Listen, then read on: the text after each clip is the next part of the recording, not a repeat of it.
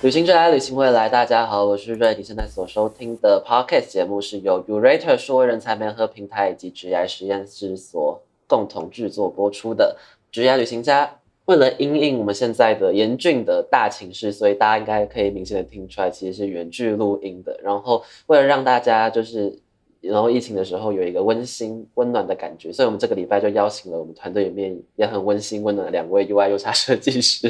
他们分别是如叶跟嘉欣来跟我们聊聊，就是我们最近更新了新版的网站。那我们新版的网站从旧版到新版，这个中间这个过程是怎么催生出来的？然后中间注重哪些细节？还有他们为什么会想要做 UI UX 这一件事情呢？让我们欢迎他们，我们跟听众朋友们说一下 Hello。嗨 Hello，大家好，，Hello，我是 Urate 的设计师如叶。我是嘉欣。如叶跟嘉欣是公司里面少数以中文名在走跳的成员，因为大家通常呼叫都是呼叫一些英文名字，所以想跟你们确认，所以你们职称其实是 Product Designer。没错，那所以你们职称叫 Product Designer，但是如果在团队里面，通常还可能还是会称呼你们为 UI UX 设计师。那 Product Designer 这个职称跟通常比如说我们去找别的工作叫做 UI UX 设计师这些职称，就为什么有些叫做叫做 Product Designer，然后有些要叫做 UI UX 呢？我觉得 Product Designer 可能比较 focus 就是 Product 的这部分，然后 UI U S 可能就是比较 focus 在 UI 跟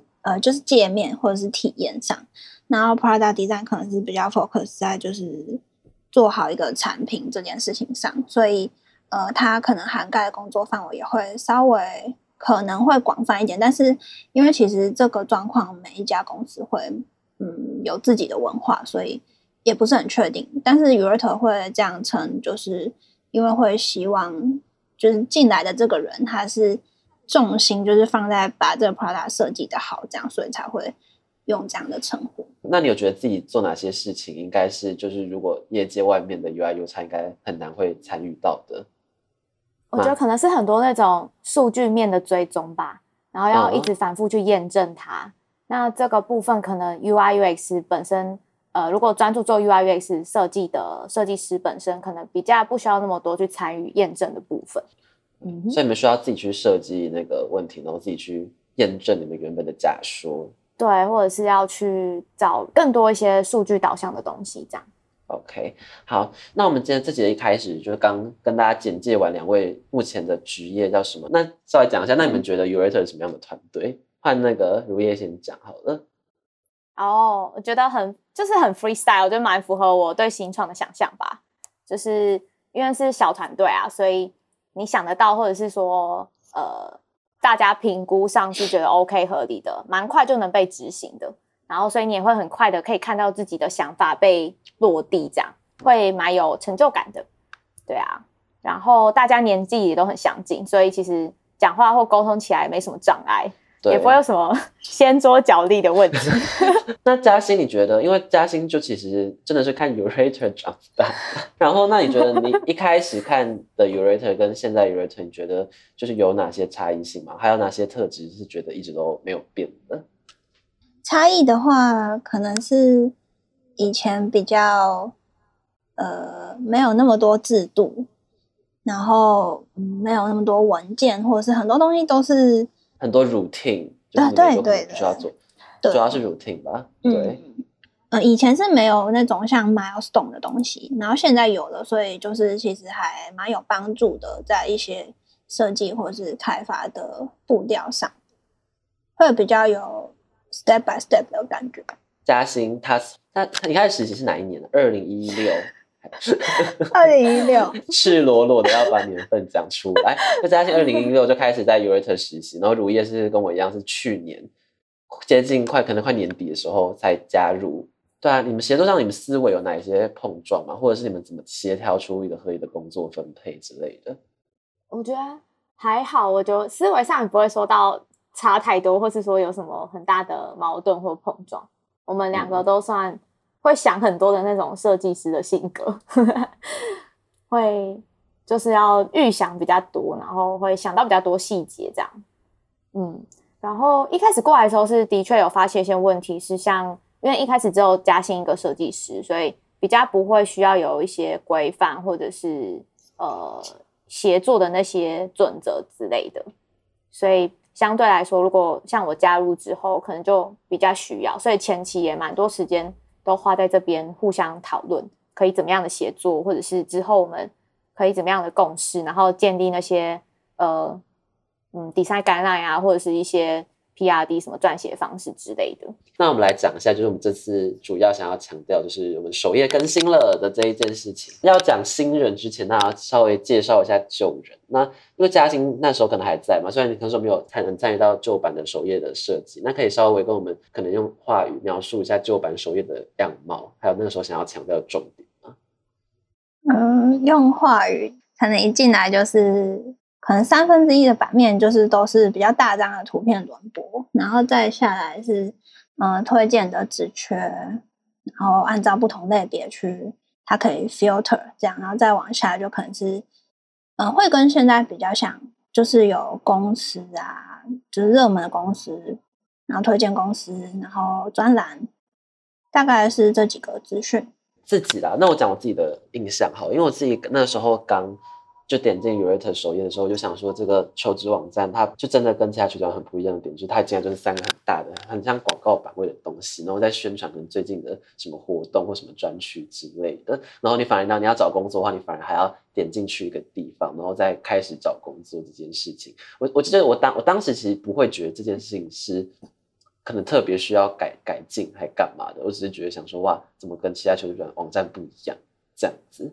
嗯，对啊，对啊，对啊。因为那时候应该是比较 Lydia 可能比较希望它是一个策展式的求职平台，可以把很多企业文化啊或者企业相关的照片，呃，用比较大的版面去告诉大家。之前我们每次在投递后都会有一个回馈的问卷，然后大家就会有一个留言的地方，然后大家就会在那边告诉我们各种他们在 Urate 上遇到觉得可以改进的部分。这边的话，就是有针对蛮多人会说，呃，他在 Urate 可能一开始不知道怎么找到自己想要的东西，或者是他可能先嗯、在首页看一看，然后到职缺页之后才发现啊，这里有一个搜寻的 bar 这样，然后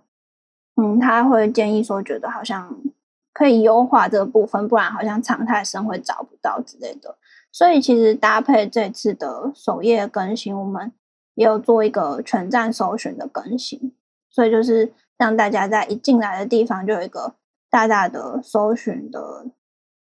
输入框，对，然后然后嗯，伴随着搜寻就会再有嗯一些热门的搜寻关键字啊，或是点下去会有它的搜寻记录啊之类的，这样类似的功能。了解了，那这是除了上面的搜寻吧，然后下面的栏位其实也有做很多的变动跟调整啊，就是有关他们前后的顺序，还有比如说包括 wording 啊，包括他们的 icon 还干嘛的。那这背后的话，呃，那个时候有哪个最大你们觉得需要改善的点吗？下面的排序的部分。哦，排序的，因为在我进来之前，其实本来就已经有规划说首页改版的这个开发项目了，嗯，所以那时候比较呃，可能在我进来之前的这些回馈，其实已经有精炼成一些开发方向，然后也有一些比较明确的产品的 PRD 这样。嗯然后那时候首页改版的一个蛮重要的目标，就是让 Urate 的各种用户，不论是他还没有注册，或者是他已经注册的人，可以轻易的找到他需要也想要看的资讯这样子。然后顺便也是引导一些未注册的使用者去进行注册，然后或者是编辑完成履历的这些步骤这样子。然后因为这些内容，呃，就是我们有这个目标了，所以后来那些排序的内容也都是有根据这个目标去做设计跟不断的修改这样子。哦，还有像是提供那个已注册的使用者一些相关的公司啊，还有职缺个求职资讯这样。对，在那之前，其实我们有先上线一个功能是职缺推荐，那这部分其实也算是铺陈了首页改版的东西，是希望可以提供给使用者更有关的内容。嘉欣还有什么要补充吗？就是有关于刚刚有提到说主要的这些开发目标。嗯，我觉得应该说，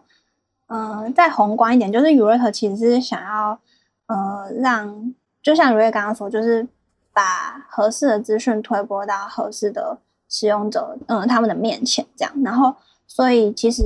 不管是全站搜寻，或者是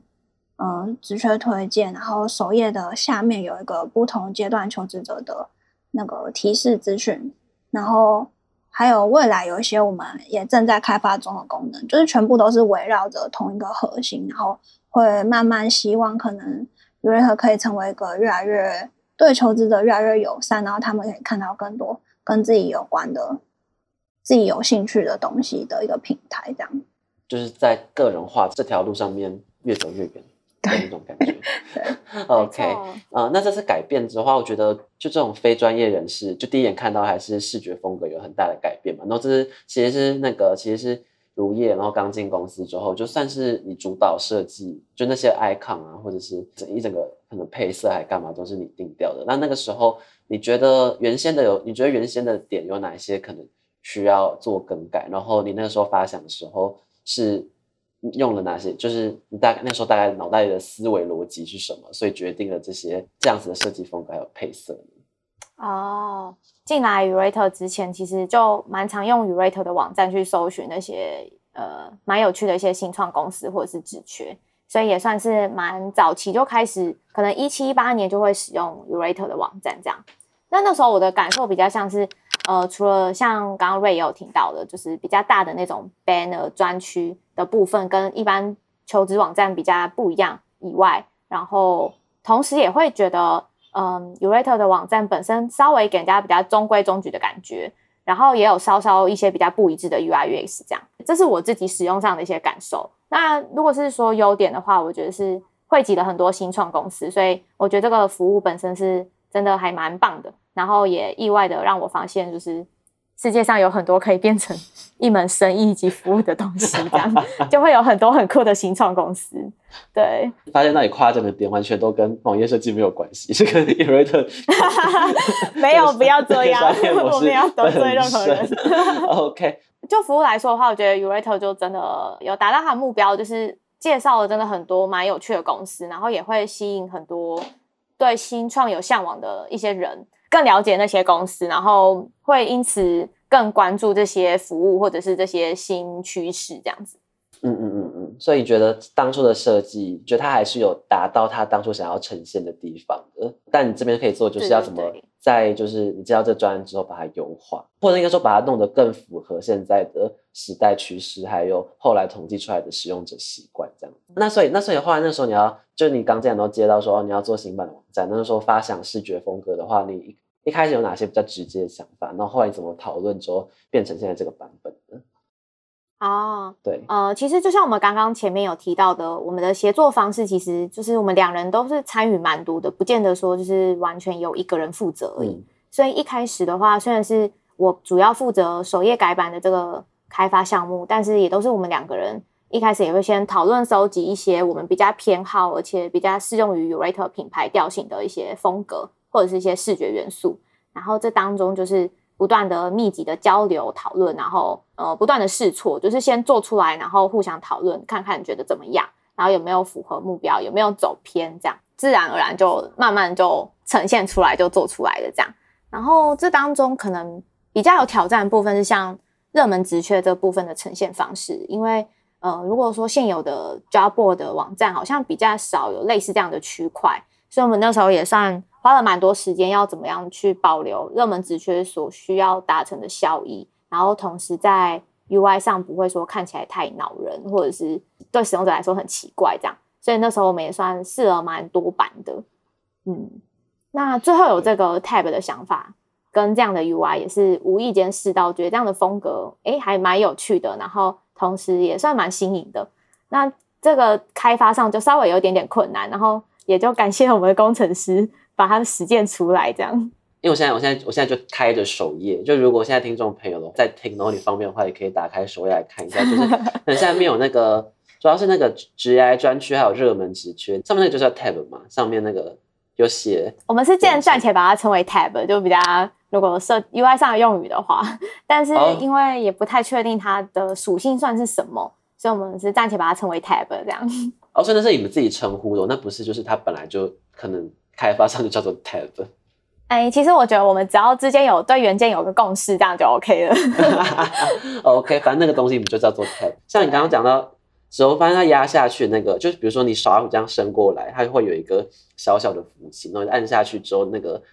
东西就会往下对，没错，就是我们当初想要的风格是这样，然后一开始本来在开发上是有遇到一些难度的，就是虽然这个动作看起来很低跳，然后也很简单，但是那个时候我们跟工程师也沟通了很久，然后后来他们也算是辛苦把它实做出来，所以我们也我们很感谢他们。感谢大他们会家。不会讲说有必要做的那么难吗？对，会会会想说这个不是很细节的东西吗？其实不差那个哈佛可能一 p 手啊的动效这样。对啊，对啊，对啊。那在新版首页还有哪一些小细节，其实也是你们就是花了蛮多时间成本在，可能很希望大家会发现到，或会意识到说你们在这一块其实花了很多心力之类的。诶，有一个是我们是那个 tab 先设计出来，然后觉得啊这个风格不错，然后但是因为我们在那之前有另外一个卡片的样式，然后那时候已经都做好，做成改奶了。然后后来就发现说怎么办？要怎么让这些东西看在同一个页面上看起来更一致，然后不会有时候好像有一种不搭的感觉。后来我们在卡片的设计上又重新再调整，就是让它的阴影是实心的，就是会跟那个 tab 有呼应的感觉，然后滑上去的时候也会有稍微浮起来的感觉。对，那这个部分就是比较小，所以 可能不一定大家会看到。所以，所以这个改变是配合说你们那个 tab 有改变。对，其实那时候也想让卡片变成像 tab 一样，会有一些浮起跟压下去的动效，啊但后来我们决定不要太折磨我们的工程师，所以我们就是稍微选一个折中的方式，这样就让 tab 比较活泼一点，然后卡片的话就是有稍微配合它，但是就是没有做到这么麻烦。对，而且因为卡片会出现在页面各种不同地方，然后如果每因为首页有那个比较有趣的互动，可能蛮适合。但是因为呃现在做做类似风格的，目前也只有首页跟几个可能嗯新的功能，所以当卡片出现在旧的页面样式的时候，也要去考虑它的呃符合这一切，就是不会让他觉得好像又很很跳痛的感觉这样。你说这个还得好，感觉不是同一个妈生的，突然从外面抱来一个长得很现在可能看起来还不是同个妈生的吧，对，就是慢慢要把它优化。嗯那刚刚提到了很多都是有关于，就是有关于小团队协作上面可能会遇到哪一些困境嘛。然后我觉得这其实也是很多人可能想要进新创公司当 UI U 叉设计师得要面对，因为我觉得新创公司其实很多是软体业嘛，大部分都是嗯很多。然后对啊，然后软体业就基本上一定会碰到界面，然后一定就是碰到说你要优化你们的使用者体验这一些事情嘛。那你们在生活中有碰到最有最近有碰到哪些有趣的例子？是你发现说原来 UI UI U 叉可以这样设计，然后怎么会变得就可以变得这么好看，或这样设计也很好，然后甚至可以拿来套用到工作上面的，就可以帮我分别举个例子吗？这个，因为刚刚那一题问的好像比较偏，嗯嗯、UI 或者 UX 之类的。然后不过最近就是最近啊，印象比较深刻的是那个简讯实名实联制之类的这个这个机制。然后就是它是让你没有相机，然后用一般的手机的使用者也可以呃做到实联制。这个功能，然后就会觉得，嗯，其实它蛮，就怎么讲？因为以前在做实联制的时候，常常都要扫一个 QR code，然后填表单之类的，用退回电话这件事情，就看起来好像退步，可是它其实是更有效，而且可以涵盖的更广的一个一个解法，然后就觉得很漂亮。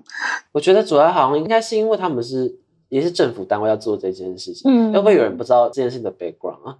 就是反正现在的简讯实名制，那时候是应该是唐也是唐凤的吧？对啊，嗯反正就是他们那个 那那个机构。对，然后他们就是，反正现在简讯实名制，你不只可以扫店家的 QR code，就你也可以用电话的方式去达到同样的效果，就同样，他会你是会寄简讯给政府说你进入了某一间店这样子。嗯然后我觉得主要是因为他们站在的位置或高度不太一样吧，因为有些店家可能会想说，哦，反正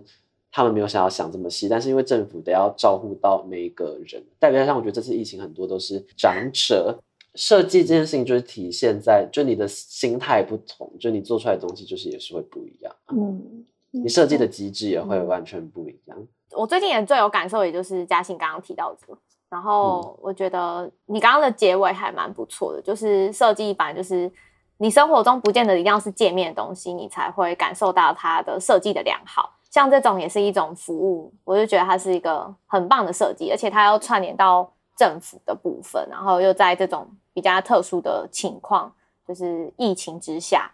然后呢迅速的提供这样的服务，我觉得也是算特别有感觉的一个好的设计的一个案子，哎，例子啊，不是案子，例子，对，哎，对啊，你们应该有都上过什么设计的课，就是就你们老师有讲过那种，不是设计，不是那种设计很大的设计都会讲一些很漂亮的话去形容设计这两个字吗？对啊，哇，你这样讲会得罪很多设计人不是不是不是，我觉得我 我觉得我我不是说设计不伟大，我是说就是应该说会有个很好的譬喻方法去讲这一件事情之类的。就有时候什么设计是因为我想说设计是在解决问题，但是这感觉形容有有点不够精确。可我觉得设计是解决问题这件事情本身没有没有错啊，只是你怎么解决，不见得是设计才能解决的。就是你可能还有很多各种职能的角色。如果如果单就比如说软体的设计这件事情来说的话，嗯嗯其实还有很多职能的人互相进来，然后因为每个职能或是每个角色，他们背景或是他们呃思考的方式都会不太一样，嗯，所以就是我觉得设计比较像一个中间人吧，嗯你就会广纳那些意见，然后之后然后运用自己的可能一些思维或什么，精炼出一些解决方式，然后去尝试，然后去不断的试错，然后最后找出好的方式，这样。所以我觉得设计是解决问题这件事情本身并没有并没有什么错啦，我觉得，但它并不是只有设计才能解决问题这样。所以听你话来讲，就感觉设计会比较像是你刚刚讲统纳别人的意见，然后之后由你这边产出一套方法或一个样式，虚虚拟的也好，实体的也好，然后去让他们讲到同整出的这个问题可以被得到解决，这有点像是设计在做的事情。嗯，我觉得对我来说比较像是这样。我们设计设计界大前辈有要补充的吗？我问大前辈，元老成员，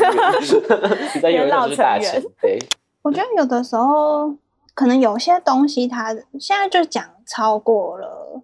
呃 UI UX，可能就是是说呃比较广泛的设计的话，它可能有时候也是一种我想不到比较好的词诶，突然就是，但我觉得可能是一种表达方式吧，就是它其实是一嗯种跟你的观众或是你的使用者沟通的一个方式。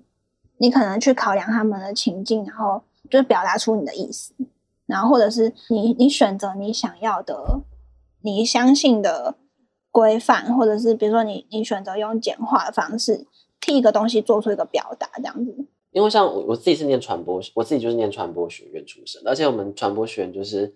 正大是传大传播学院大一大二不分系，所以他就是把所有广告，然后新闻还有广电的这些事情全部都加在一起。然后我觉得在里面我印象最深刻的一件事情，就是他让我意识到说，就是很多时候我们在讲传播这一件，它其实很打破，就是你任何的表达方式，有关你语言、你的声音、你的图像、你的影音这些事情，其实都是可以拿来传播的。然后我觉得对我来说，UI U 叉设计就有点像是你你在这件事，你就透过产品去做传播，你怎么让你的产品这件事情达到最好的传播效果的这种感觉。哎、我觉得讲的很好哎、我自己原来的理解，谢谢。原来瑞才是统合这些人的人。对我总对是，要做个结论吧。那最后有关于在在设计师这个职能或职业上面，你们接下来还要往想要往哪些方向迈进吗？我自己的话是觉得，因为嗯，设计常会比较是有有一些主观的感受，然后但是呃，要怎么去验证这个设计到底它带来的优化的成效，然后可能就是要考量一些变音或什么的，然后这个是我自己觉得我还还需要更精进，然后这样才可以更了解说自己怎么做出更好的设计的一个想要精进的方向。对，然后还有就是，因为我觉得可能，嗯，工作一阵子，就是会发现自己以前有很多可能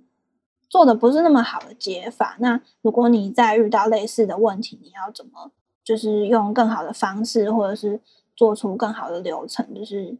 自己觉得应该要加强的部分。呃，嘉欣说的方向其实也算是我们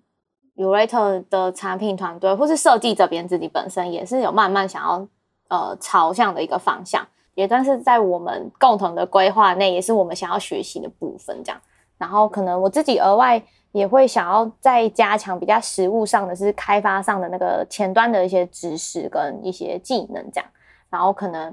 本身呃，因为之前也没有接触到 SaaS 的产品，可能想要再更多了解这些 SaaS 产品的一些设计的 mega 这样。如果可以的话，就可以打造出自己的对于 SaaS 产品的一些产品设计思维，然后之后可能就可以有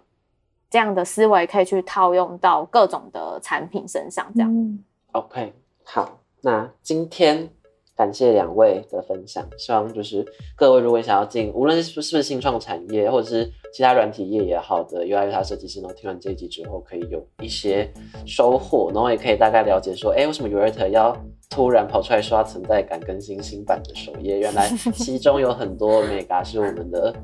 两位设计师很辛苦的成果。OK，我们一起跟听众朋友们道别。我是瑞。我是嘉欣，我是如叶